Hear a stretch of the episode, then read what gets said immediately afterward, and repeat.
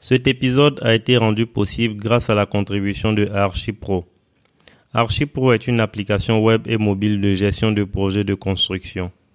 Développé par une jeune entreprise, le logiciel fait déjà ses preuves dans le milieu de la construction en Côte d'Ivoire.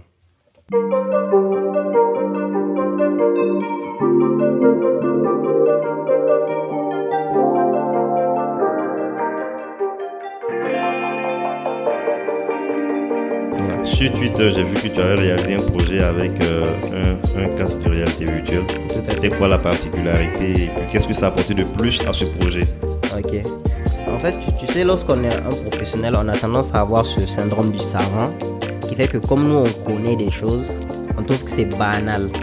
On a tendance à penser que quand on montre un plan à un client, il voit très bien la façon dont nous on voit le plan.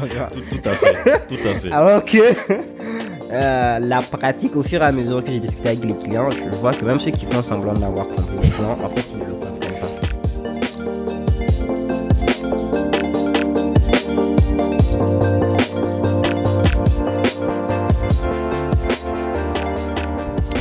Bonjour et bienvenue sur PGC, le podcast du génie civil. Ici Alamadogo. Aujourd'hui, pour ce cinquième épisode, je suis avec Isaka Munkaila. Isaka est un architecte atypique selon ses dires. Après son diplôme d'architecte obtenu à l'EAMO de Lomé, il a travaillé trois ans dans un cabinet d'architecte au Niger, son pays natal. Dans le but d'avoir la même mise sur ses projets et de décider sur quoi travailler en toute indépendance, il fonde le cabinet Tandem avec un de ses promotionnaires juste après les trois ans du cabinet. Isaac a été passionné de nouvelles technologies et d'informatique. Avec ce côté geek, il devient un créateur de contenu tech en lien avec l'architecture. A alors à son actif deux sites web, une chaîne YouTube et une newsletter. Dans cet épisode, nous parlons de tech et d'architecture. Nous abordons des sujets primordiaux tels que le BIM, l'intelligence artificielle, la réalité virtuelle et les logiciels de modélisation 3D. Aussi, nous faisons des parenthèses pour aborder des sujets importants tels que la différence entre un ingénieur génie civil et un architecte. Je ne vous en dis pas plus, je vous laisse écouter cet épisode pour découvrir la totalité des sujets intéressants que nous avons abordés. Je vous souhaite une excellente écoute. N'oubliez pas de commenter et d'en parler autour de vous et de noter 5 étoiles le podcast sur vos plateformes d'écoute préférées.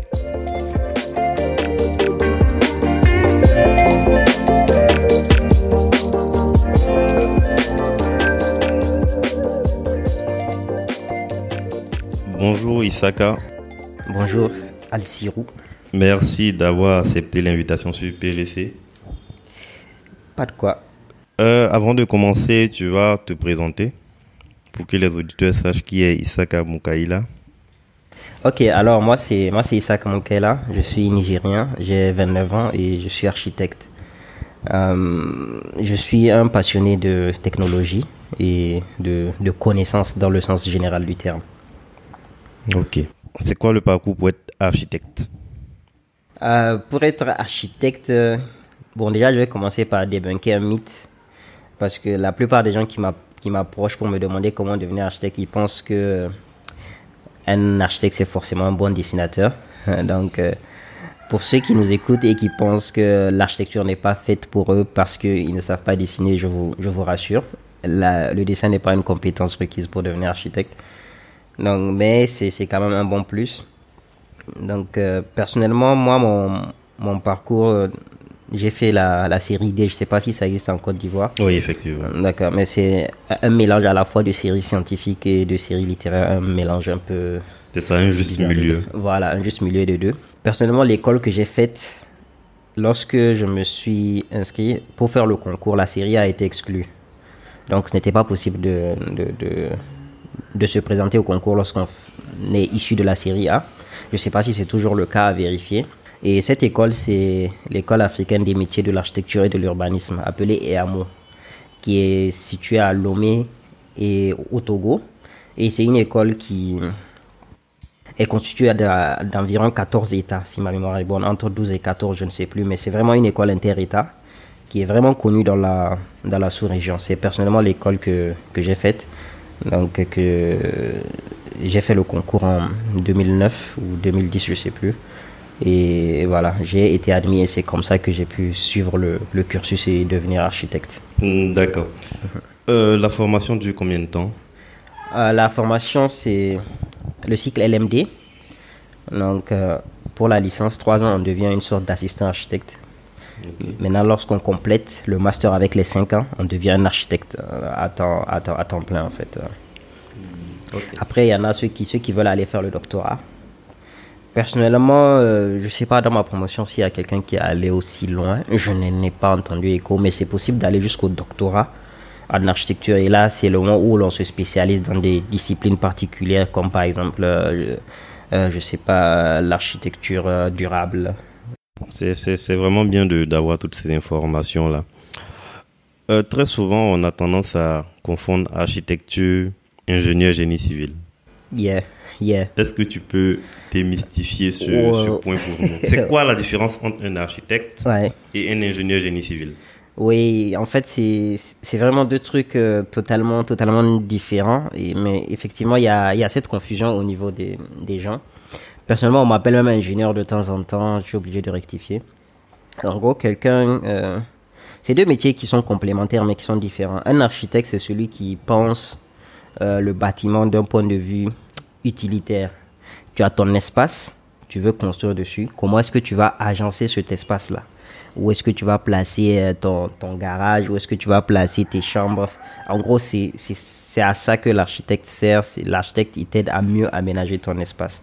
Et euh, il t'aide aussi à penser comment, à quoi ton bâtiment va ressembler. Donc, il y a un peu, un peu ce mélange de, science parce que l'aménagement des, des, espaces, c'est quand même une science d'un point de vue, d'un certain point de vue. Et il y a aussi ce côté artistique où euh, voilà, il faut que quand même le bâtiment soit beau, il faut que voilà, quand tu rentres, tu sens que tu es à l'aise dans ta maison parce que c'est joli et tout. Bien, bien vrai que le beau, il est relatif. Hein. Ouais, il est très relatif. Hein. Mais la, la laideur l'est un peu moins. Quand on, quand on voit un bâtiment moi je pense qu'on est tous d'accord que c'est... Effectivement. Donc, euh, et l'ingénieur, lui, c'est ce professionnel-là qui va s'assurer que le bâtiment-là ne va pas s'écrouler sur toi un bon matin. Donc, euh, l'architecte, il pense l'enveloppe et l'ingénieur, il pense le squelette. Comment est-ce que, voilà, on va faire que ce bâtiment-là tienne? En gros, c'est ça les, les, deux différences. Je pense que tu es, tu es ingénieur, tu me... Tu oui, effectivement. en plus, ce que je peux ajouter, c'est que dans le corps d'ingénieur, il y a vraiment encore beaucoup de métiers celui qui fait que, on va dire, le squelette du bâtiment tient, c'est plus l'ingénieur structure. Après ça, on a vraiment euh, toute une panoplie de métiers. On a les géotechniciens, on a, comment on appelle ça, les ingénieurs méthodes, ainsi de suite. Donc, euh, ça, euh, l'enveloppe ingénieur, ça, regroupe vraiment beaucoup de, beaucoup d'autres métiers. Mais c'est, c'est vraiment bien de, de faire cette différence entre architecte et puis ingénieur. Euh, une autre chose qui me vient en tête, est-ce que tu as nourri l'idée d'être architecte depuis que tu es petit? Ou bien comment est-ce que tu, te retrouves à être architecte aujourd'hui? Yeah, il y a, un peu ce, on, va dire ce scénario idyllique du, du mec qui depuis tout petit rêvait de, de devenir. Moi, je rentre pas du tout dans ce, dans ce schéma-là. Personnellement, avant mon année de bac, je ne savais pas que j'allais devenir architecte. On va dire que ça a été plus un concours de circonstances. Et, pire, en fait, la, la raison pour laquelle j'ai décidé d'aller faire l'architecture, euh, elle est un peu rigolote. Je vais, je vais te raconter. J'ai fait deux concours lors de l'année de mon bac. J'ai fait le concours de l'IAI, donc l'Institut africain d'informatique, donc euh, pour aller faire de l'informatique, et le concours de l'EAMO, l'école africaine des métiers de l'architecture et de l'urbanisme. Mhm. Ici, à avéré que j'ai eu les deux concours.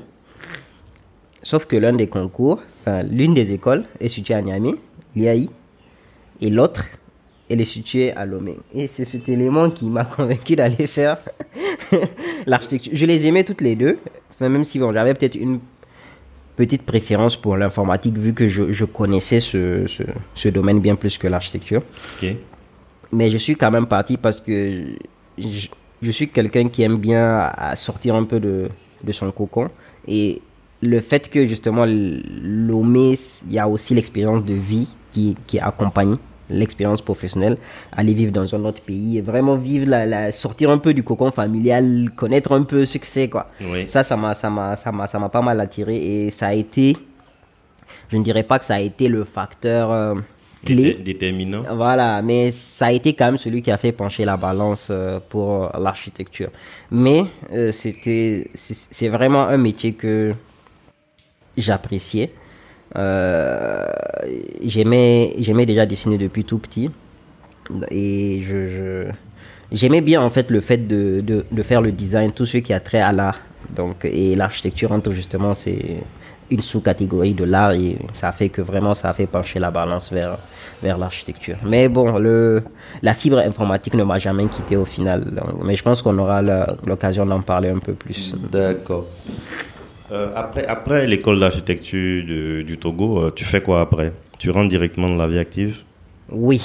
En vrai, euh, je pense que l'archi, c'est vraiment l'un des métiers où tu es rapidement, en tout cas nous, la façon dont on nous a formés, on nous a vraiment fait une formation pragmatique qui fait que quand tu as ton diplôme, tu, es directement prêt pour le marché de l'emploi.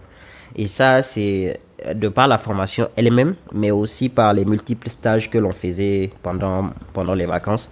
Donc chaque année, on allait faire des, des stages d'immersion. Mhm. Ce qui fait que personnellement, moi, quand j'ai eu mon diplôme, euh, je suis automatiquement rentré à Niamey et j'ai commencé mon, mon, stage. Il y a pas mal de, législation dans les différents pays. Chez nous, c'est deux ans. Il faut faire deux ans de stage pour ensuite vraiment avoir le titre d'architecte.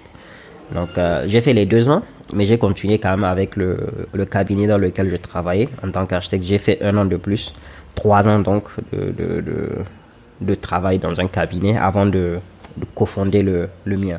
Donc, tu as tu as ton diplôme d'architecte. Quand tu mhm. sors au Niger, il faut obligatoirement faire deux ans minimum avec, euh, on va dire, un, architecte, un cabinet. Avant de pouvoir t'installer à ton propre compte si tu veux. Exactement, exactement. Je pense que c'est le même cas en Côte d'Ivoire, mais je ne sais pas le, le nombre d'années. Mais je pense que c'est quand même quelque chose d'utile parce que quand tu rentres, quand tu sors, il te faut quand même connaître certains trucs avant de, de te lancer. J'imagine. Donc, euh, c'était quoi le déclic pour créer ton propre cabinet? Parce que tu pouvais rester au sein de, de ce cabinet? Oui. Euh, c'est vraiment le, on va dire l'absence de, de contrôle. Euh, personnellement, euh, j'aime bien avoir la, la même mise décidée sur quoi je travaille. Et c'est même, au final, c'est la raison pour laquelle j'ai choisi un métier libéral, c'est de, pouvoir trier, en fait, de pouvoir choisir ce sur quoi je, je, travaille et ce sur quoi je ne travaille pas. Et c'est quelque chose qui est difficile, en fait, euh, lorsque tu es salarié dans un cabinet d'architecture. Tu peux pas dire, bon, ce projet-là, je ne sens pas trop que, voilà, je, je, peux être utile là-dessus. Non, tu dois quand même le faire. Et même en termes de perspective d'avenir, je pense que euh, lorsque tu te lances à ton propre compte, la l'effet de levier, il est infini.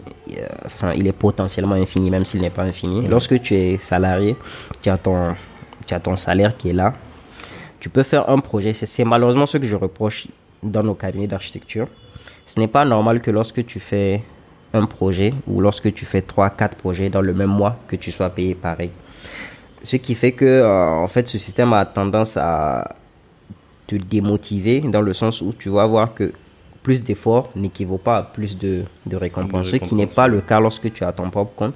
Plus tu fais de projets, plus ta récompense est, élevée.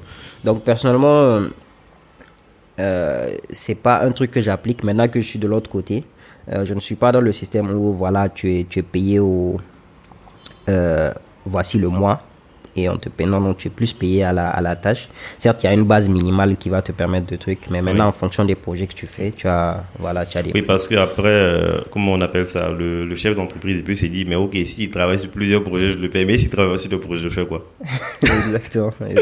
Donc après, c'est quelque chose qui est, qui est un peu compliqué, j'imagine, hein, parce que je, je, discute avec un pote qui est, qui est entrepreneur, souvent il me, raconte ses difficultés et tout. Uh-huh. Donc j'imagine que c'est pas en fonction de notre point, point de vue, c'est un peu différent. Quand tu es le chef de l'entreprise, ta manière de voir est différente de quand tu es, tu es l'employé. Tout à fait, tout à fait. Maintenant, euh, quand tu t'es installé à ton propre compte, tu as travaillé sur des projets qui t'ont vraiment marqué, j'imagine. Oui, j'ai. Euh, l'expérience a été euh, relativement courte parce que ça ne, ça ne date pas de longtemps, mine de mhm. rien. J'ai cofondé le, le cabinet en, en 2019, on va dire. Donc, euh, J'ai eu deux années d'exercice avant de venir m'installer ici à Abidjan. Oui, on va, on va y revenir. Donc, euh, ouais. Donc, euh, ouais, pendant, pendant, pendant ces deux années, j'ai quand même eu à faire quelques, quelques, quelques projets.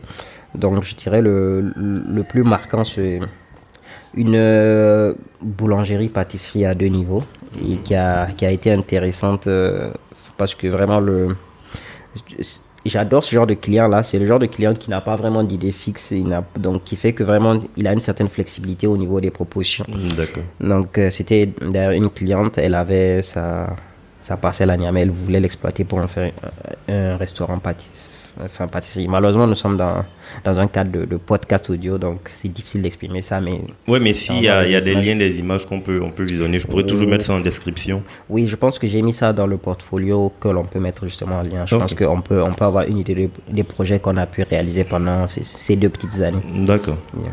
Yeah. C'est noté. Maintenant, euh, tout à l'heure, tu m'as dit que tu étais un passionné d'informatique et tout. Yeah. J'imagine qu'il y a, il doit y avoir un lien entre informatique.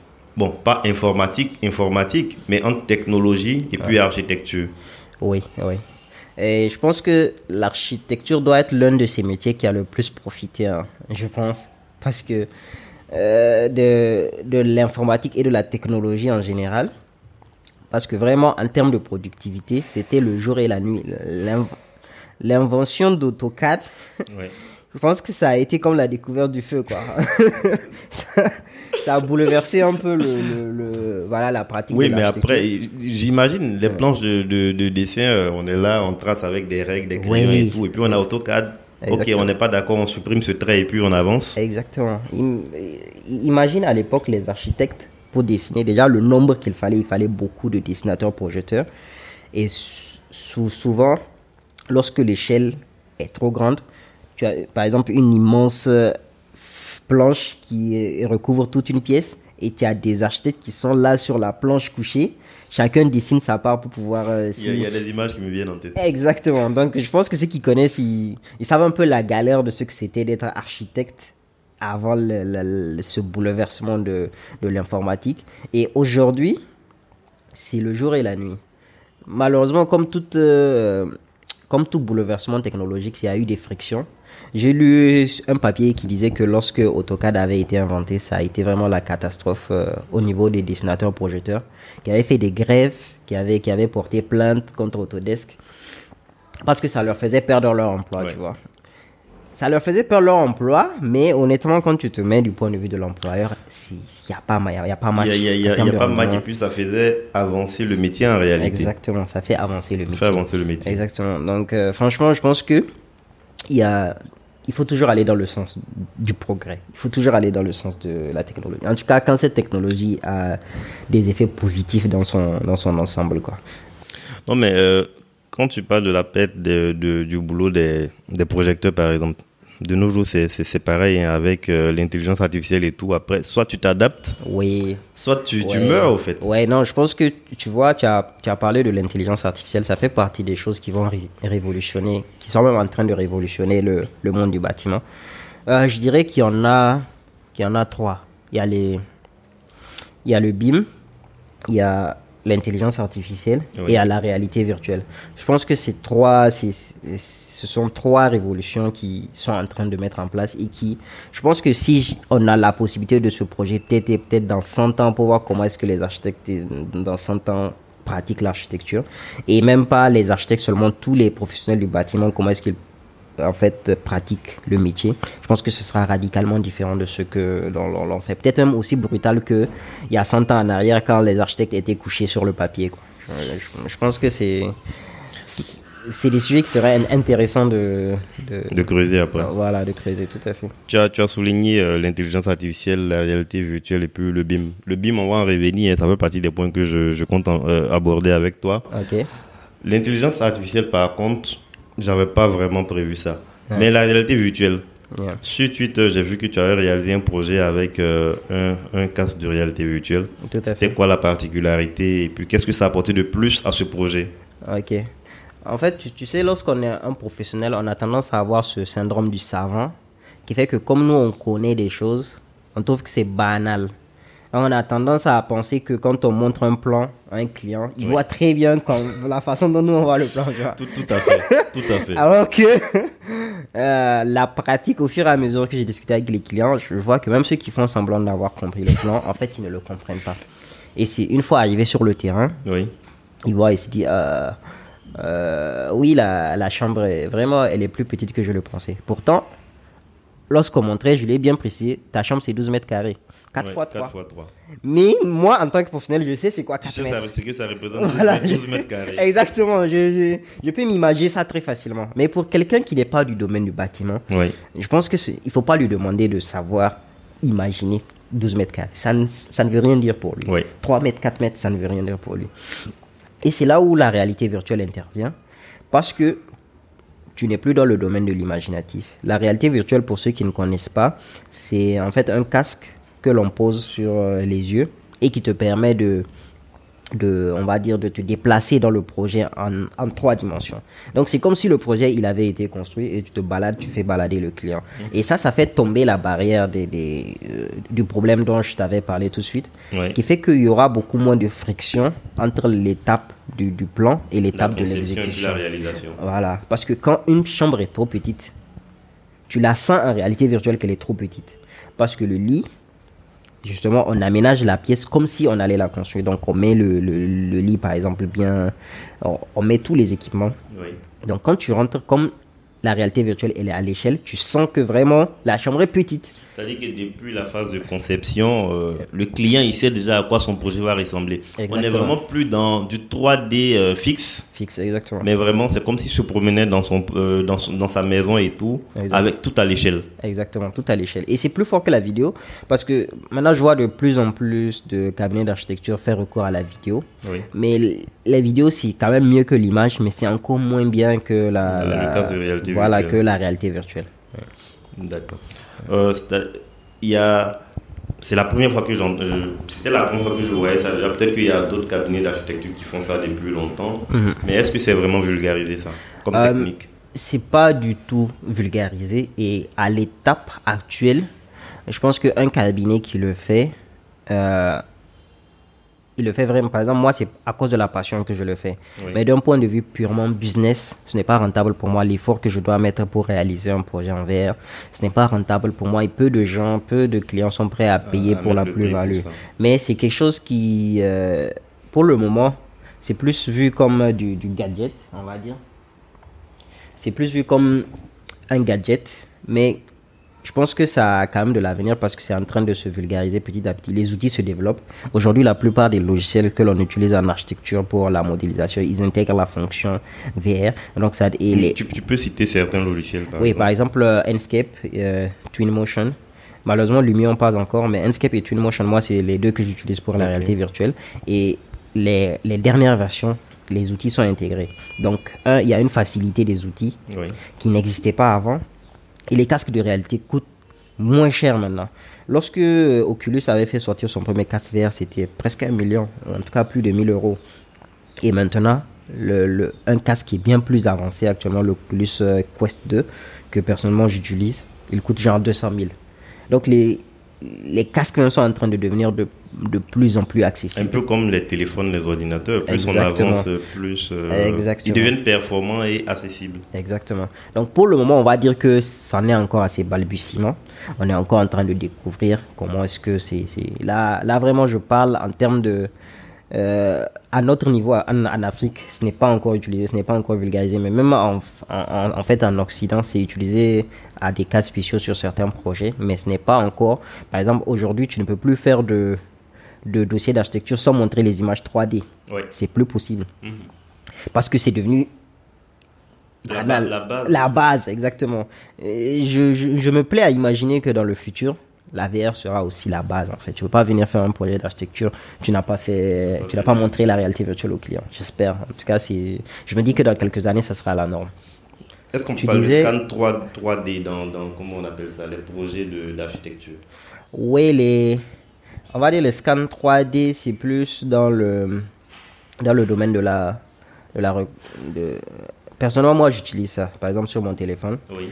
On va pas dire que c'est la on, on va pas dire que c'est du scan 3D, mais c'est du scan de réalité augmentée. En gros, aujourd'hui, avec mon téléphone. Avec le LIDAR Exactement. Avec le téléphone, je n'ai plus besoin de venir avec, euh, tu vois, le truc de maîtriser. Je viens, euh, je prends les, les dimensions de la pièce, je prends les dimensions de la porte pour venir ensuite modéliser ça. Lorsque je viens pour faire un état des lieux, je mhm. viens avec mon téléphone, je scanne la pièce. Euh, il y a une intelligence artificielle qui, qui sait que ça, c'est une porte. Grâce aux différents scanners de mon téléphone, il peut connaître les dimensions de la porte, il peut connaître les dimensions des murs. Et lui-même, il, modélise en fait la pièce, ce qui fait que vraiment je n'ai plus besoin d'aller ensuite. Euh, ça te fait gagner du temps, ça diminue les, les erreurs et voilà, c'est c'est bien plus efficace. Ah, avec des, des, applications adaptées, j'imagine. Oui, oui. Il y a, il y a Magic Plan Pro que personnellement j'utilise. Des, des, applications payantes ou, oui, la plupart, la plupart sont, sont payantes. Mais je pense que nous, en tant qu'architectes, on a tendance à sous-estimer un peu la puissance de nos, de nos smartphones je pense qu'il y a, il y a vraiment des outils intéressants que personnellement aujourd'hui quand je vois certains perdre du temps, je me dis que est-ce qu'ils savent que en fait avec leur téléphone ils viennent en 5 minutes c'est terminé quoi.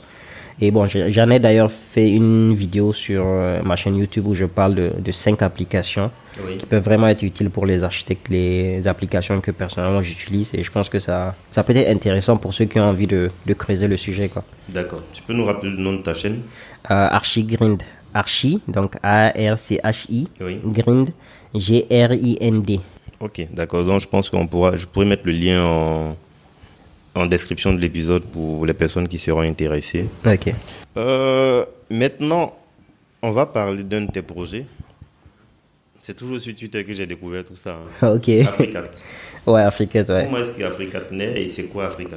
Um, Africat pour ceux qui connaissent un peu, pour ceux qui ont eu à voir des, des projets d'architecture, euh, vous voyez quand vous voyez des, des, les images 3D, il y a souvent des, des, personnages qui les accompagnent. On met des, des personnages pour un peu animer les, les, images 3D et pour un peu donner aussi un sentiment d'échelle. Tu sais que quand il y a une personne, tu as au moins une idée de la taille du bâtiment, ce genre de choses. Si, si. Donc malheureusement, la plupart des, des, des logiciels et des banques de données en ligne lorsque l'on vient, c'est très rarement des personnages noirs, des personnages africains. Ce qui fait que personnellement, moi, quand je venais faire mes, mes rendus 3D et que je venais présenter à certains clients, tu vas voir que le truc c'est africain, mais tu vois des blancs dans le. C'est bizarre. Tu vois et et c'est. Ce qui fait qu'il y a il y a un vrai souci de manque de représentation des, des Africains de ce côté-là. Mhm. Et je, je, me, je me suis, depuis l'école, je me suis dit, mais pourquoi est-ce qu'il y a toujours pas de. Pourquoi est-ce qu'il y a toujours ce problème? Et je me suis rendu compte que, en fait, au lieu de me, de me plaindre qu'il y a ce souci de représentation-là, euh, avec mon téléphone aujourd'hui, les téléphones sont assez performants pour vraiment faire des, des photos assez qualitatives qui peuvent finir dans les rendus. Donc je me suis dit, bah attends, j'ai mes, j'ai mes proches autour de moi. Donc j'ai pris mon téléphone, j'ai commencé à les prendre en photo, j'ai renié et je me suis fait une bibliothèque et je me suis dit bon ça c'est pas le genre de truc à garder pour soi. Donc j'ai mis j'ai mis ça en ligne, j'ai créé un site web avec les voilà les différents personnages et tout et je les ai placés. Donc euh, aujourd'hui ça fait bientôt trois ans ouais j'ai fait ça en 2019 et euh, le site, il est toujours en ligne. Et je pense qu'il sera, qu'il sera encore en ligne dans, dans plusieurs années parce que vraiment, c'est, ça va, il est, il est visité. Et je sais que lorsque je l'ai posté, j'ai vu l'engouement qu'il y avait dessus. J'ai su que vraiment, euh, c'était une douleur silencieuse. Beaucoup de gens, beaucoup des architectes et des professionnels du bâtiment avaient ce problème, mais la solution n'existait pas. Mais tu as déjà eu des retours de certaines personnes qui sont allées sur le site, qui ont, utilisé tes images et tout? Oui, oui. J'ai eu de retours, notamment des étudiants, parce que j'ai les statistiques, je vois un peu les différents pays, je vois que le, le Togo utilise. J'imagine que c'est les étudiants de mon ancienne école. Oui. Donc, euh, je m'amuse parfois dans des projets je regarde les photos et je vois que c'est. sont certaines de, tes images. Exactement, sont certaines de mes images. Donc je me dis, ouais, au moins ça fait plaisir, ça, ça montre que c'est utilisé. Quoi. Donc euh, voilà. D'accord. On va passer au BIM, mais avant ça, mhm. euh, pourquoi le choix de, on va dire, de s'expatrier? Euh, Pourquoi le choix de s'expatrier? On va dire, personnellement, voilà, je ne l'ai pas dit, hein, mais moi, je suis un, architecte assez atypique dans le sens où je suis un architecte des, des, des plans. Je, Euh, mon Un travail. architecte tech. voilà, un architecte tech. On va dire que mon travail en tant qu'architecte, en général, il, il s'arrête au niveau de la conception. Et euh, lorsqu'on vient au niveau de l'exécution, je passe la main à mon, à mon collègue avec lequel j'ai cofondé mon, mon cabinet. Mhm. Et cette façon de travailler fait que je, je, je ne suis pas attaché à ma situation géographique. Aujourd'hui, je n'ai pas besoin d'être euh, à Niamey pour pouvoir faire des plans à Niamey. J'ai juste besoin des, des bonnes informations. Et où que je sois, que je sois à Abidjan ou ailleurs, je peux faire des plans. Ce qui fait que je, me- je me suis rendu compte que vraiment j'avais cette flexibilité-là. Et je suis quelqu'un qui, qui aime bien bouger. Je me suis dit, mais aujourd'hui, rien ne m'empêche de venir à Abidjan, de m'installer et puis de, voilà, de continuer à faire mon travail. Et d'une façon ou d'une autre, euh, je me dis que le fait de bouger, ça augmente un peu la sérendipité de la vie. La, la sérendipité, c'est le fait de trouver des choses en ne, en ne les cherchant pas, en fait. Ouais. Lorsque je suis à Niamey, je suis limité à mon cercle d'amis. En vrai, lorsque je fais un an, deux ans, j'ai rencontré, on va dire, une bonne partie des, des gens que je peux potentiellement rencontrer. Mais quand je change de, de, de lieu, ça fait que pratiquement toutes les nouvelles personnes que je vais rencontrer, c'est c'est des Ouais. nouvelles personnes, en fait. Très Ah, souvent, de, nouvelles personnes. Exactement. Et puis bon, ça permet de rencontrer aussi parce que bon, on, se- on- discutait sur Twitter, mais bon, voilà, là, mais maintenant, on s'est se pas vu. rencontre. exactement, exactement. Donc, euh, et je, je me suis dit, mais pff, voilà, donc autant, autant faire le pas. Et franchement, je ne, je ne regrette pas parce que le, le fait de, de sortir un peu de, de son cocon, ça fait, ça fait vraiment du bien. Ça fait du bien à l'esprit, ça fait aussi du bien d'un point de vue euh, professionnel, d'un point de vue inspiration. Ça, ça fait toute la diff, quoi. Ok. Et tu, tu es là pour longtemps? Ou bien Euh, ça va dépendre? je navigue à vue, on va dire. Je ne suis, euh, je, je vois des gens qui font des plans sur 10 ans. Moi, j'ai aucune idée de ce que je vais faire l'année prochaine, où je serai. Donc, je suis plus en mode, en mode freestyle, je navigue à vue. Mais on va dire que je suis là au moins pour toute l'année 2022. Après, à la fin de l'année, je verrai est-ce que je, je Est-ce que tu restes en. Côte d'Ivoire Tu vas Voilà, ailleurs Tu, vas, tu je rentres, tu ailleurs, rentres à je Niamey? rentre, voilà, je ne, je ne sais pas. Je D'accord. ne sais pas. Ben, j'espère que Abidjan, ça te va. ouais, ça va. Pour le moment, franchement, euh, top, top, top. Je, je mange de la chicken tous les jours, donc je suis content. Maintenant, on parlera de Building Information Modeling. BIM. Ok. Le BIM, ouais. Oui, le BIM, c'est c'est pas vraiment connu. hein. Je pense que tu, tu, tu, tu vas nous en dire plus. Mais bon, c'est pas vraiment connu dans le milieu. Yeah. Donc, euh, on, nous t'écoutons. Le BIM, c'est un peu ce terme-là que, euh, enfin, même dans la communauté des architectes, on connaît beaucoup le mot, on connaît le BIM, hein, mais lorsqu'on te demande de le définir, c'est compliqué. Donc, euh, personnellement, moi, je vais donner ma définition d'a- d'après toutes mes recherches, d'après mes, voilà, j'ai fait à peu près 2-3 ans que je me documente sur le sujet. Le BIM, donc c'est BIM, Building Information Modeling. Donc, qui veut dire euh, la modélisation des données du bâtiment. Là, quand on dit ça, ça ne veut rien dire. Moi, Ouais. personnellement, tu me dis ça, la modélisation des données du bâtiment, ça ne veut rien dire. Donc, euh, je pense que pour comprendre le BIM, il faut faire certaines analogies. Je vais en donner deux qui, je pense, peut-être vont parler aux, aux gens. Euh, je vais dire, si on fait deux bananes, euh, imaginez deux bananes. Les deux bananes sont visuellement identiques. Oui. Mais l'une, c'est une vraie banane et l'autre, c'est une banane en plastique, en fait. Lorsqu'on les regarde, de visu, les deux se ressemblent. On, on ne peut pas faire la différence. Mais pourtant, intrinsèquement, d'un point de vue de l'essence, c'est deux bananes différentes. L'une est constituée de plastique seulement, l'autre est constituée de, de matière organique. C'est une vraie banane. Oui. Et c'est ça la, la différence entre lorsque l'on modélise un projet en 3D et un, projet réel. Lorsqu'on modélise un projet en 3D dans son ordinateur et qu'on en fait une maquette, c'est une maquette de papier et de carton. Et il y a le bâtiment, sa représentation réelle qui est faite de, de béton, de, de béton fer, de, vrais éléments. Donc, euh, la problématique du BIM, c'est comment faire pour que le projet que l'on modélise dans son ordinateur ne soit pas juste un projet bête qui n'a pas de données, qui n'est pas intelligent, mais faire vraiment une reconstruction réelle du bâtiment comme il va être construit. Donc, qu'est-ce que ça implique? Ça fait que le bâtiment que l'on va créer dans son logiciel, c'est un bâtiment intelligent qui a des données. C'est-à-dire, lorsqu'on crée un mur, ce n'est pas juste des polygones, c'est des polygones plus des informations. Il y a les informations sur, euh, par exemple, la texture qui va être utilisée. Il y a les informations sur les matériaux, sur et même les matériaux. Il y a des données qui sont inhérentes aux, matériaux. Lorsqu'on met euh, lorsqu'on fait un bâtiment en terre ou bien un bâtiment en béton, il a des propriétés qui sont différentes. Bah, par exemple, la transmission thermique n'est pas la même entre les deux matériaux. Donc, ça fait que les deux matériaux sont différents.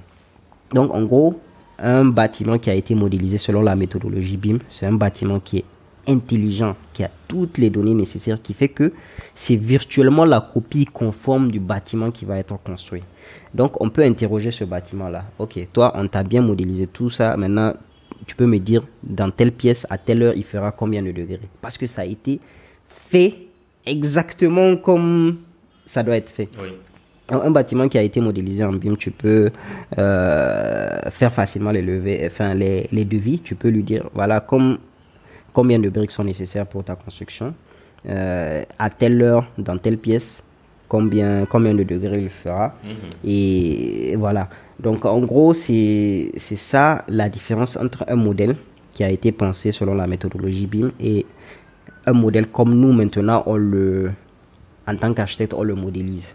Et ça révolutionne l'architecture dans le sens où ça ouvre euh, la voie vers la collaboration. Aujourd'hui, qu'est-ce qu'on fait en tant qu'architecte quand on, quand on crée un bâtiment, on finit, on envoie à l'ingénieur structure, il fait ses trucs de son côté, qui envoie ensuite euh, plomberie, électricité. Voilà, chacun fait de son côté. Lorsque, pour pouvoir faire un bâtiment qui est identique à celui qu'on va faire dans la réalité, ce n'est pas possible de passer par cette méthode. Il faut que tout le monde travaille ensemble sur le même modèle. Sur le même modèle. Voilà. Donc, ça fait que lorsque l'architecte va faire sa maquette, l'ingénieur structure va venir travailler sur la maquette de l'architecte. Mhm. pour pouvoir mm, voilà, faire son plan de structure, l'intégrer dans le bâtiment. L'ingénieur en plomberie va venir faire la même chose, qui va permettre à la fin d'avoir vraiment le bâtiment, l'avatar identique du bâtiment que l'on que l'on recherche. Et le, le BIM, c'est hyper intéressant dans le sens où c'est vraiment un travail collaboratif qui fait que ça diminue les marges d'erreur. Quand, quand on a tous travaillé ensemble sur le même, euh, sur le même projet, on peut voir que ah, là où l'ingénieur structure a fait passer tel euh, truc, euh, l'électricien aussi a fait placer, donc il y a conflit. C'est pas sur le terrain qu'on va venir euh, voir ça, parce qu'on a déjà vu ça dans le bâtiment, parce qu'on a fait un bâtiment qui est censé être voilà, réel. Et ça fait que ça évite les conflits. Ça évite aussi potentiellement les retards, parce que c'est bien connu dans le BTP, les bâtiments ne finissent jamais à temps. Donc, euh, ça fait que ça va diminuer un peu les, les retards parce qu'on peut anticiper sur les, sur les éventuels problèmes que le chantier va, va, euh, va connaître. Le, le BIM, c'est vraiment extrêmement compliqué. C'est, bon, pas compliqué, mais c'est complexe. Et je pense que c'est un truc qui est, est, difficile de vulgariser comme ça en quelques minutes parce qu'il y a tellement de notions complexes à laquelle il faut faire recours. Mais voilà, j'espère que j'ai pu vulgariser ça au maximum pour que. Ouais, je l'espère, moi. En tout cas, j'avais déjà fait des recherches dessus, donc euh, tu, tu éclaires d'autres points sombres que j'avais. En plus de ça, je pense que ça permet de. On va dire quoi D'être tout le monde est vraiment à niveau en ce qui concerne les modifications. Voilà. Le plombier décide de faire sa modification sur le modèle, tout le monde aura ça en temps réel. En temps réel, exactement. Exactement. Mais en fait, quand, je vois que ce, travail collaboratif, ça veut dire qu'il faut que tous les intervenants du projet aient vraiment un certain, un, minimum de niveau. Oui. D'équipement et tout. Exactement. Est-ce que c'est, tu, tu, penses que de nos jours, c'est vraiment évident de, de, mettre ça en œuvre euh, dans nos pays ici? Malheureusement, c'est personnellement le mur auquel je me suis heurté. C'est bien beau de faire du BIM de ton côté, mais le BIM, ça ne se fait pas seul. Tu peux faire de ton côté un modèle BIM ready, mais au moment où voilà l'ingénieur en structure va travailler dessus, voilà le euh, les autres professionnels du bâtiment, si eux ils n'intègrent pas la méthode BIM, ça ne sert à rien. Donc malheureusement, c'est un c'est lever d'ensemble. Il faut qu'on aille ensemble. Il faut que tout le monde se mette à niveau. C'est quelque chose qui prend du temps. Dans d'autres pays, on essaie de forcer ça. Par exemple, dans pas mal de, pays, aujourd'hui, pour les marchés publics, là, je parle des, pays qui sont un peu en avance. Pour les marchés publics, il faut, il faut passer par le BIM. Oui, ça, c'est le maître d'ouvrage même qui impose ça. Voilà. Et c'est l'État. Donc, euh, pour, euh, pour la plupart des marchés publics aujourd'hui, si le projet n'est pas tu n'est pas conçu selon la méthodologie BIM, tu ne peux pas avoir ce projet. là, tout le monde est obligé de s'aligner. obligé de te mettre à niveau. Ce qui malheureusement, tant qu'il n'y a pas cette épée de Damoclès, tant qu'on t'a pas mis le couteau sous la gorge, tu peux, tu peux continuer à te... Parce que tu peux continuer à utiliser les anciennes méthodes parce que bon, tout comme le, le dessinateur de l'époque, avant AutoCAD, il se disait, bon, ça va quoi. Parce qu'il ne sait pas les avantages qu'il y a. Ouais. J'imagine la même chose aujourd'hui. Nous, comme on se complaît dans la méthode actuelle, on peut être un peu réticent à migrer vers le BIM parce que ça demande énormément d'efforts. Il faut mettre toutes les équipes, il faut former les gens. Pire, il faut désapprendre parce que on a malheureusement des, des, des, des, des pratiques qui, qui, qui sont anti-BIM. Donc il faut désapprendre Donc, on- on certaines peut choses. avoir des, des exemples? Euh, par exemple, les architectes comprendront, hein, mais aujourd'hui, pour pouvoir faire, euh, pour pouvoir faire un mur, tu peux utiliser l'outil DAL sur Archicad au lieu d'utiliser. Visuellement, c'est la même chose, Oui. mais d'un point de vue donné, c'est ra- radicalement différent. Ça, c'est une pratique anti, anti BIM parce Mhm. qu'il faut utiliser les, les, les, les trucs parce que le, le logiciel, les, les outils ont été créés pour être utilisés dans certains contextes et il les comprend de telle sorte. Donc, quand tu places une, une dalle pour modéliser un mur, lui il comprend qu'il y a une dalle à la place de ce mur, ce qui fausse tout. Donc il faut désapprendre toutes ces... Ça peut être plus rapide parce que si on utilise ça, c'est parce que d'un point de vue efficacité, c'est beaucoup plus rapide à, à modéliser. On fait dire, ce utiliser... sont des astuces pour aller plus rapidement. Voilà, pour aller plus rapidement. Mais dans le cas du BIM, Du euh, BIM, c'est- un péché, ça. c'est un péché de faire ce genre de... Donc il faut désapprendre certaines choses, ensuite Ouais. se former. Donc ça, ça a un coût.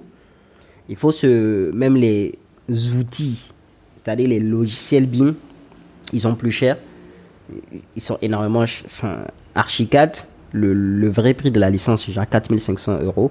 Donc à peu près 3 millions. L'année?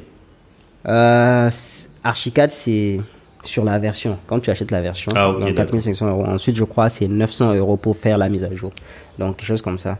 Et de plus en plus, il y a ce lobbying de la part des, des, des États, enfin, des éditeurs de logiciels qui font que tu es obligé de montrer une licence pour pouvoir faire certains projets, ce qui évite un peu le piratage et tout. Si, si. Donc, en, en vrai, si tu veux faire les choses telles quelles, le BIM, ça a un énorme coût.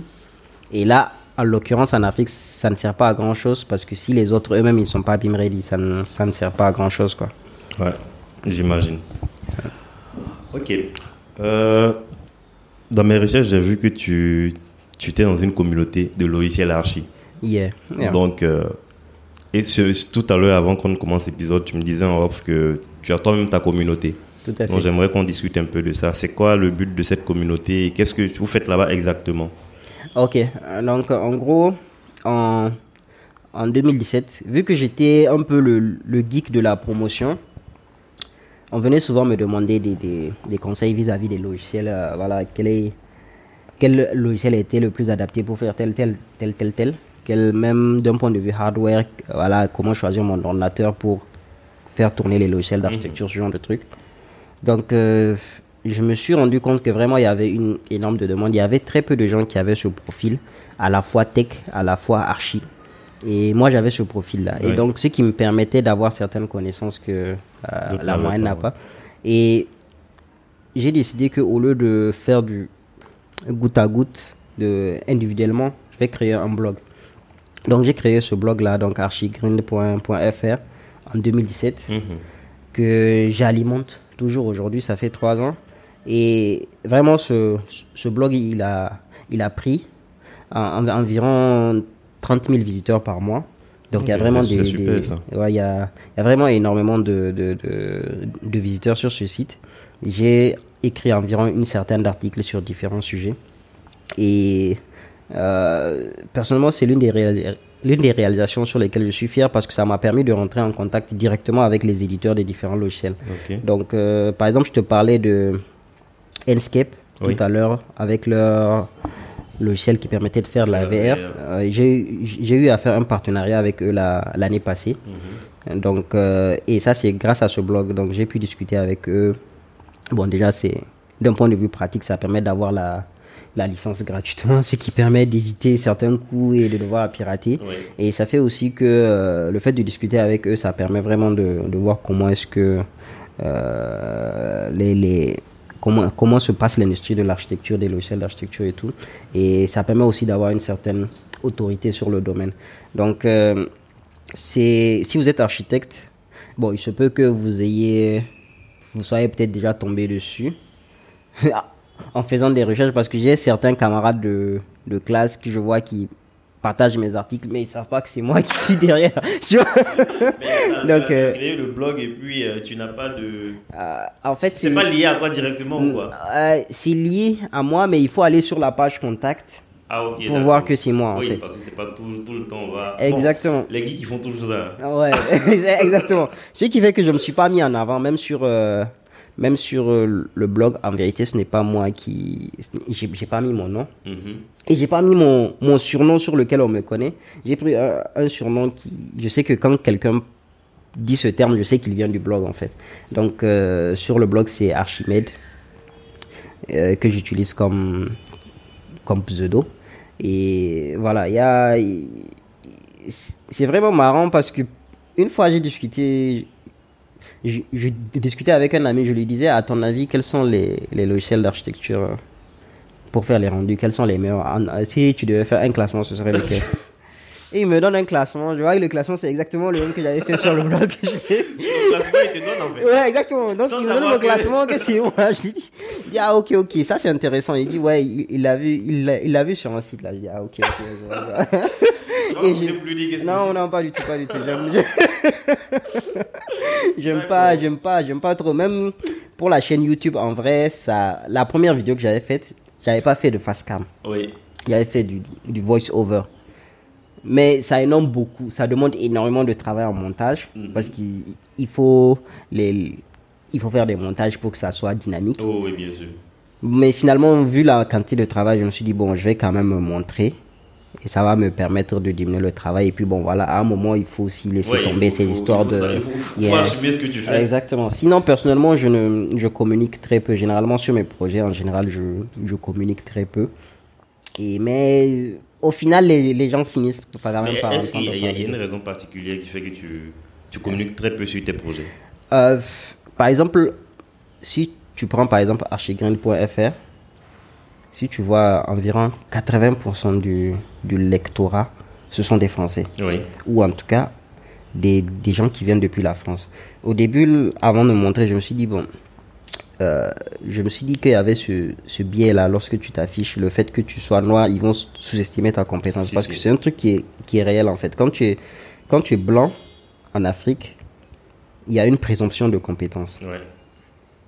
Et quand tu es noir ailleurs, il y a une présomption de- d'incompétence. Incompétence. Donc je me suis dit, bon, j'ai pas envie qu'il y a certaines personnes qui sont biaisées et qui vont euh, qui ne vont pas prendre ce que je partage juste parce qu'ils se disent que voilà lui Oui, euh, il, est, voilà. il, est, il est juste noir, c'est tout, il est africain. exactement il est africain il, il a étudié en Afrique et tout et voilà justement j'ai écrit même un e-book là-dessus j'ai écrit un e-book que je que j'ai écrit en 2019 que je vends d'ailleurs sur le sur le blog D'accord. qui, qui compile un peu tout ce que je l'ai appelé le guide de l'architecte. Et je vois que la plupart des gens qui l'achètent, c'est des, c'est des, c'est des Français. Et je me dis, bon, il y a peut-être une petite portion que s'ils avaient vu le profil, ils, avant de juger même le, le contenu, ils vont juger un peu le- l'auteur et puis se dire, ah, ah.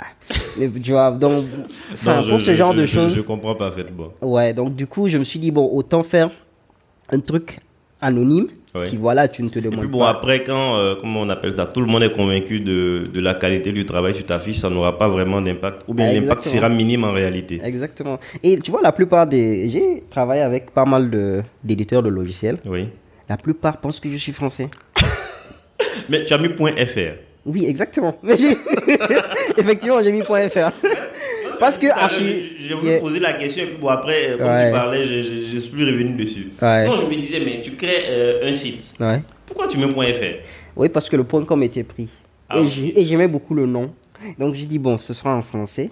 Parce que avant moi, je faisais. Moi, pour moi, FR, c'est plus un site qui est en français. Mhm. Pas forcément un site français. Ouais. Tu vois Donc, lorsque j'ai pris le nom de domaine, voilà, c'était la réflexion que je m'étais dite. Et comme archigreen.com était pris, euh, j'ai pris archigreen.fr. La plupart des éditeurs, euh, ils me disent, ouais, euh, apparemment, vous, vous, pas en France actuellement et tout. Les éditeurs, je dis, ouais, Covid, tout ça. Donc, pour ne pas que. Parce que je sais que ce n'est pas important. Moi, je sais que ce n'est pas important pour le partenariat, tu vois, Ouais, que je ouais, sois en. France ou pas. Donc, je dis, ouais, Covid, euh, tu vois, donc euh, voilà, on fuit un peu le Covid, on vient ici. Oh. Non, mais Donc, dans le euh, cas de tes partenariats, t'as jamais eu à à avoir vraiment de rencontres physiques où ils t'ont demandé de venir spécifiquement Euh, honnêtement, il y a pas mal de trucs où on m'a invité. Par exemple, on m'a même, je sais pas si tu connais la marque MSI, MSI, Euh, qui fait, qui fait des ordinateurs, Oui. exactement. Comme je, je fais des recommandations de, de hardware, Oui. ils m'ont contacté. Ils disent que ah, ils ont sorti un nouveau PC, que euh, c'est pour les architectes. Ça peut, en tout cas, c'est c'est pour les professionnels Mhm. qui vont un truc. De leur donner mon adresse pour qu'ils m'envoient le PC, afin que je puisse faire un test donc euh, du, du, du PC et puis faire un voilà un retour sur ça. Oui. Euh, je leur dis, il n'y a pas de souci, sauf que je suis au Niger. Tu vois. Ah, ils disent, bon, c'est mort alors. Non, mais l'ordinateur, tu devais le retourner Oui, après les tests. Ah, exactement, il faut le là, retourner, Ça devient plus compliqué. Ouais, c'était, c'était pas un don. C'était euh, parce que même, tu vois, les, les youtubeurs, tout ça, en vrai, les, les marques leur envoient les trucs contre des, des tests, en fait. Mhm. Bon, souvent, c'est rémunéré. Mais au final, tu renvoies l'équipement. Donc, euh, ça fait que ce genre de partenariat, je n'ai pas pu les faire. Il y a Lenovo qui m'a contacté. Non, pas Lenovo, Asus. En tout cas, il y a quand même des marques d'ordinateurs, ceux qui se spécialisent dans les ordinateurs puissants, tout ça, Ouais, qui m'ont contacté. Mais malheureusement, je n'ai pas eu.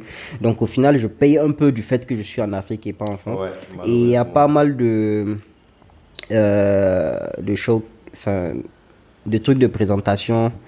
Euh, Il y avait un Des, des éditeur événements. voilà, des événements où on m'avait invité, Mhm. mais que je ne pouvais pas participer parce que, en fait, l'invitation, c'était, on pouvait te gérer, par exemple, le, le déplacement. Je sais pas si tu es dans, je sais pas, peut-être en Belgique, on peut t'amener vite fait. Si, si, mais, bon, pas de l'Afrique. Voilà, pas depuis l'Afrique, tu vois.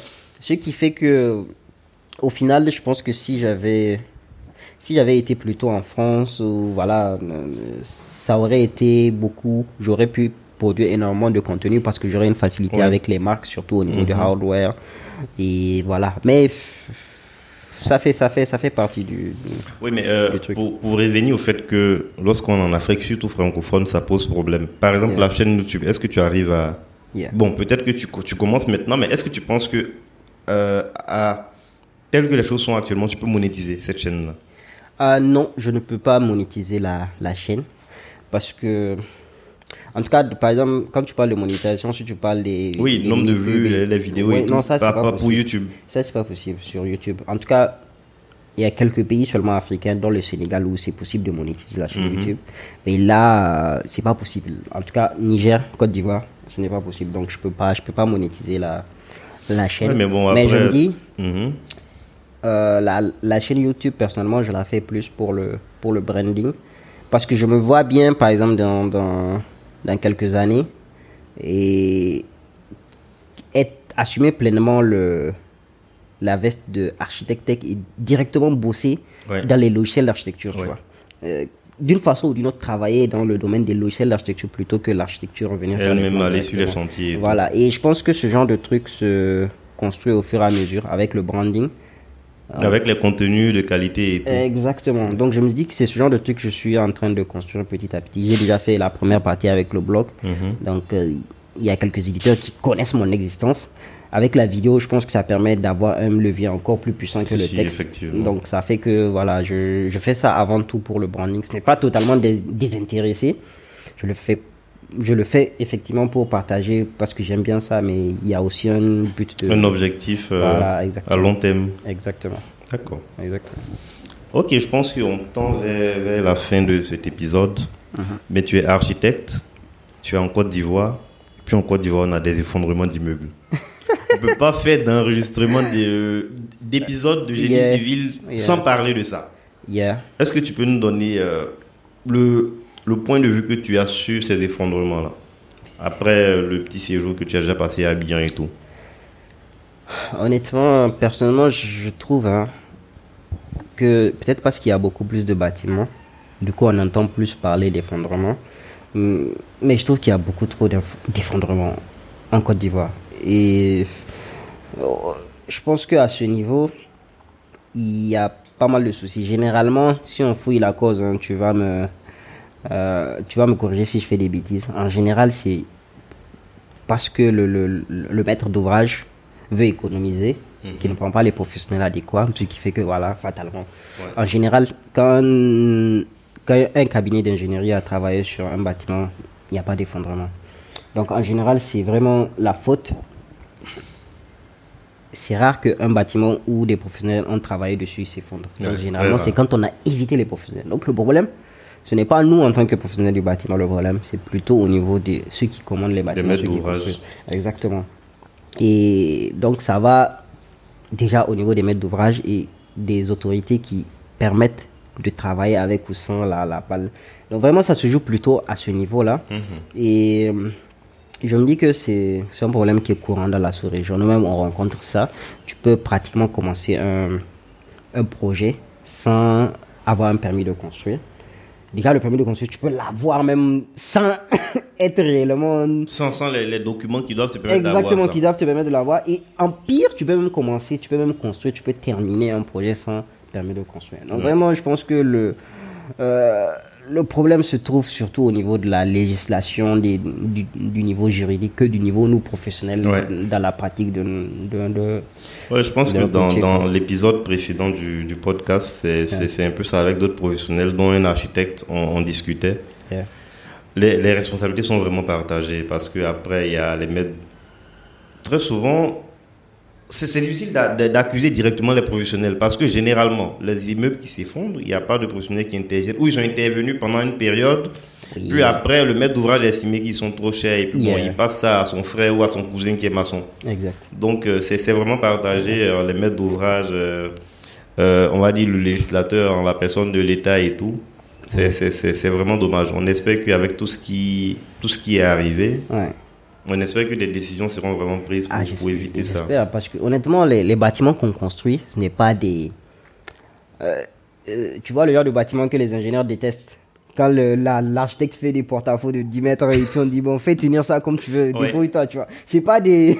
Non, c'est pas ce genre de bâtiment. Exactement, c'est pas ce genre de bâtiment, tu non. vois. Quand tu vois ça, tu, tu te dis pas que c'est facile à structurer ce genre de bâtiment. Mhm. Donc, euh, c'est pas, c'est- absolument pas normal. C'est pas le genre de bâtiment qui fait peur à des professionnels. Ouais. Donc, euh, voilà. Donc, imagine euh, au moment où maintenant on aura besoin, parce qu'à un certain niveau d'évolution, pour pouvoir se démarquer, il va falloir faire des trucs de plus en plus exubérants. Ouais. Parce que tout le monde est en train de faire. les- il va falloir aller plus loin. Donc, il va falloir peut-être oser plus dans la structure. Et là, si tu veux faire ça et puis tu, tu ne vas pas avec les professionnels, mais c'est la catastrophe. Non, non, mais bon, après, il y a certains bâtiments, tu peux pas te permettre de, de confier ça. Très souvent, ce sont Attends. des immeubles d'habitation Attends. et puis, oh, Yeah. bon, des immeubles d'habitation, c'est pas, c'est pas à la Riviera Golf. Ouais, Voilà, donc euh, généralement, c'est il y a, il y a certaines, certaines situations géographiques où on n'assiste presque jamais à ça. C'est vrai qu'il y a des exceptions. hein. Dernièrement, je pense qu'à Makuri, on a, on a assisté à un truc comme ça et tout, mais Wow. c'est vraiment des, des, comment on appelle ça, des immeubles d'habitation. Donc, euh, ce dont tu parles, ce sont des projets qui sont conçus depuis le départ par un architecte. Il y a vraiment tous les professionnels qui tournent, qui tournent autour de ce projet. Ouais, ouais, ouais. Les études géotechniques seront faites, les- comment on appelle ça? L'architecte fera sa modélisation, les ingénieurs structures vont travailler, il y a un bureau de normalisation des risques et tout. Mhm. Donc, euh, c'est, ce, dont tu, tu parles, je pense pas qu'on aura ce genre de problème en fait. C'est juste parce que les, les gens ils refusent de travailler avec des professionnels parce qu'ils estiment que c'est cher. Que Pourtant, cher, mais- plus. Enfin, on parle de cher, je pense que c'est surtout, et personnellement j'ai remarqué ça dans ma pratique du métier d'architecte, la plupart des architectes, enfin quelques architectes on va dire chez nous, euh, lorsque tu viens faire le plan, la prestation intellectuelle, elle est peu chère, mais c'est parce que l'architecte sait qu'il va se rattraper devant euh, lors des matériaux pour pouvoir enlever son argent. Parce que les gens sous-estiment la prestation intellectuelle. Lorsque, surtout ici en Afrique, quand c'est pour travailler ton cerveau et puis tu dis que, tu fais exactement en tout cas on sous-estime ça mais quand c'est pour payer des trucs physiques tu vois oui voici le béton enfin voici les, les- les sacs de ciment on a acheté ouais là c'est d'accord mais quand c'est une prestation intellectuelle euh, dans nos pays on a énormément tendance à sous-estimer ça ce qui fait qu'on a tendance à trouver ça cher pas parce que c'est objectivement cher parce que quand tu vois euh, Non, mais en fait, c'est le calcul qui est mal fait. ouais. Parce que euh, je discutais avec un de mes collaborateurs proches. Yeah. Il, comment on appelle ça, il travaille sur un bâtiment où madame a pris euh, des, des, gens pour faire des travaux, et puis après, le bâtiment avait tout, tout type de sinistre dessus. Donc, elle a dû recontacter des professionnels et là, elle a dépensé plus cher. Tu vois. Donc, euh, en réalité, et ce qui, il me disait une chose qui est vraie en réalité, Mhm. c'est que ce genre de personnes, à la fin de leur projet, Mhm. ils ne font pas le bilan. Ok. Ouais. Ok, euh, au départ, je devais dépenser 150 millions, 200 millions pour mon projet. Mhm. Je dépense ça, je donne l'argent à tel cousin pour acheter les tôles, ainsi de suite, ainsi de suite. Mais à la fin du projet, ton projet est fini. Est-ce que tu fais le point, le bilan? Yeah. J'ai dépensé au total Yeah, combien, Ouais. Tant que tu ne feras pas ça, tu ne sauras pas que tu dépenses plus en réalité. Exact, exact, exact. Donc, Et tu euh, vois, il y a des coûts un peu. Euh, ce que j'appelle les coûts cachés Oui. lorsque, je parle, lorsque je parle avec euh, des professionnels architectes. Imagine que quelqu'un, un projet a été mal conçu et que avant d'accéder à. Imagine ta douche, on t'a aménagé ça de telle sorte que pour que tu puisses accéder, il faut que tu fasses un peu le tour du, lava, enfin, du lavabo pour que tu te mettes dos contre le mur pour pouvoir accéder à la douche. Oui. Imagine, ça, tu fais ça tous les jours, peut-être deux fois, parce que tu vas accéder peut-être deux fois par jour à, à la ah, douche. Voilà, donc euh, tu fais ça deux fois par jour pendant les 30, 40, 50 ans que tu vis. tu vu dans la. Là, c'est ce que j'appelle les coûts cachés. C'est des choses que tu ne vois pas ça parce que tu as tendance à minimiser ça. Oui. Mais en vrai, quand, tu es... quand on, fait, on fait la somme, Oui, quand tu fais la somme sur des dizaines, des vingtaines, des trentaines d'années, ça a un coût énorme. je, je, je, je faisais cette réflexion parce que j'ai une fois habité dans, dans une maison où la douche, oui. ils n'ont pas fait la pente. Ce qui fait que l'eau stagne, tu es obligé de pousser ça avec... euh, Une raclette. voilà, exactement, tu es obligé de pousser pour que l'eau aille dans le siphon et puis puisse être éva- évacuée. Donc je me suis rendu compte que chaque jour, je perdais à peu près 5 minutes à faire ça du, quand je quand j'habitais Ouais. dans, dans le coin. Et je me dis, si ça c'était ma maison, j'allais péter un câble parce que 10 minutes par jour, Par, jour. tu fais le calcul sur l'année, tu as passé une, peut-être deux semaines ou trois semaines en train de. Imagine, on te dit maintenant, pendant trois semaines, tu es en train de nettoyer, tu vois. Si, si ça me fait un ce genre de. Donc, quand tu fais ce genre de calcul, tu te rends compte que vraiment, euh, il, est, il est important De pour quelque chose. Oui, surtout pour quelque chose d'aussi important qu'une maison où, en vérité, la plupart des gens, quand ils achètent une maison, c'est pour la vie. Donc, c'est un truc que tu fais pour la vie. Donc, c'est un investissement énorme. Il faut vraiment le faire pour que ça soit le, le- le plus nickel possible. On peut s'amuser à faire des, des petits trucs, peut-être euh, si c'est la niche pour ton chat, je sais pas, tu fais ce que tu veux, mais pour toi-même, c'est énorme. Ouais. D'accord. euh, donc, euh, je pense que tu vas. Tu as des conseils à donner aux plus jeunes qui veulent être architectes ou qui sont déjà architectes. Mhm. Et je pense qu'on va terminer sur ça. Pour ne pas trop allonger l'épisode. Ouais, on, est, on a déjà une heure là. Ouais. Est-ce que, est que j'ai des conseils? Je crois que je suis l'un des moins placés à donner, l'un des moins bien Non, placés à donner. les, des- les conseils, tu n'as pas besoin d'avoir une expérience Yeah. euh, de 30 ans pour donner des conseils, je pense. Ouais, j'avoue, j'avoue. Tu, as, tu, as, tu as pris beaucoup d'initiatives euh, Mhm. dans la voie sur laquelle tu t'es tu t'es engagé. Donc, tu, ce sont des, Yeah. des choses à peut-être encourager les jeunes à le faire s'ils ont envie. Euh, je, je pense que les, les jeunes architectes, ils doivent euh, être le plus proactif possible. Proactif dans le sens où euh, il ne faut pas arrêter d'apprendre au moment où euh, l'on se... Parce que c'est malheureusement quelque chose que je reprochais aux aînés et que finalement je, je commence petit à petit moi-même à, à faire petit à petit avec le temps. C'est que en fait à partir d'un certain moment tu arrêtes d'apprendre. vois.